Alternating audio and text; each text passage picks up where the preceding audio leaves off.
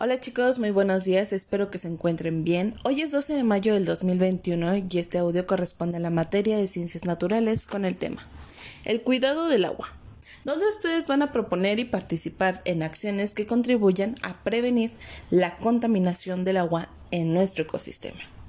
Bueno, hoy miércoles 12 damos inicio y les voy a empezar a explicar.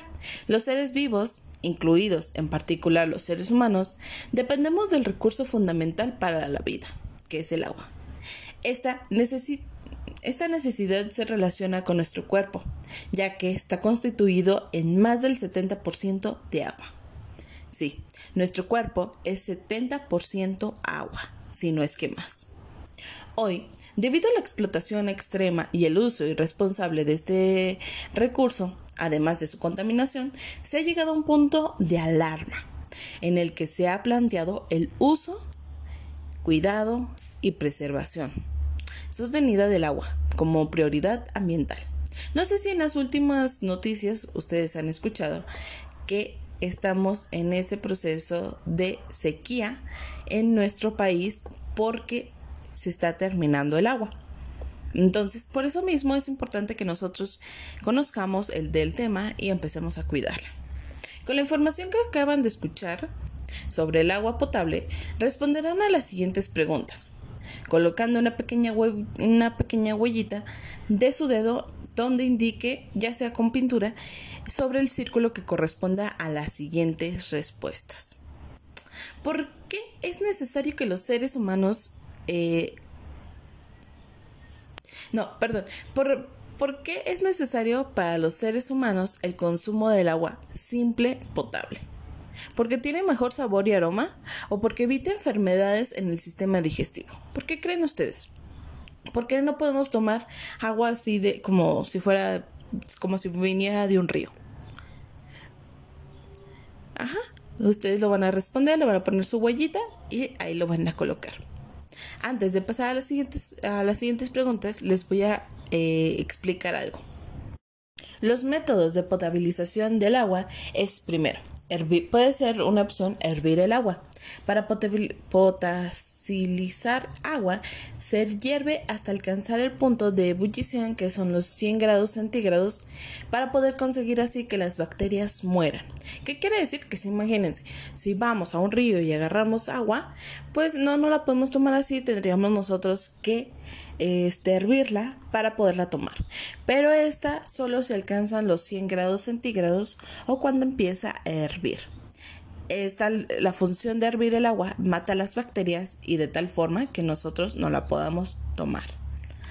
Lo recomendable es hervir el agua durante 5 minutos y hecho esto es indispensable y predecible tomar medidas para prevenir otras fuentes de contaminación, como podría ser las manos, los utensilios o los recipientes de almacenamiento. Entonces más o menos 5 minutos se tiene que quedar el agua hirviendo para poder nosotros tomarla y así no nos pase nada. La otra, el otro método que tenemos es la desinfectación eh, de, de química a través del yodo o el cloro.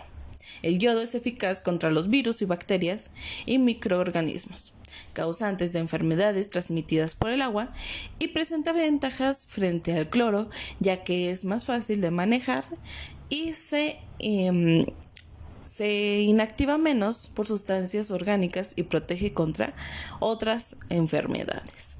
Entonces, esta es otra de las formas, así como la última que les voy a explicar, que son los filtros.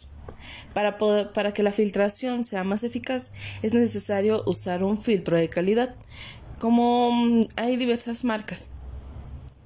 Pero este material es como un tipo cerámico y los poros están impregnados de plata para poder impedir el crecimiento de bacterias. Lo más popular es el modelo de mano que dispone de una bomba manual con la que se consigue el ritmo de filtración de 3 cuartos de litro por minuto. Entonces estas son las tres formas que podríamos conseguir de, em, de los métodos de potabilización que han sido ebullición, filtración y cloración. Ebullición es hervir el agua, filtración es este filtro que acabamos de explicar y cloración es el del yodo o que se puede utilizar tanto el yodo como esta parte del cloro. Eh, esa con esta información ustedes van a poder responder la segunda pregunta. Y por tercera tenemos que, para que el agua no se contamine, eh, los depósitos que la contienen deben... Y bueno, ahí van a poder responder también a esas preguntitas. La última actividad que van a realizar el día de hoy es que enviarán un video explicando las características del agua potable y un ejemplo de ello.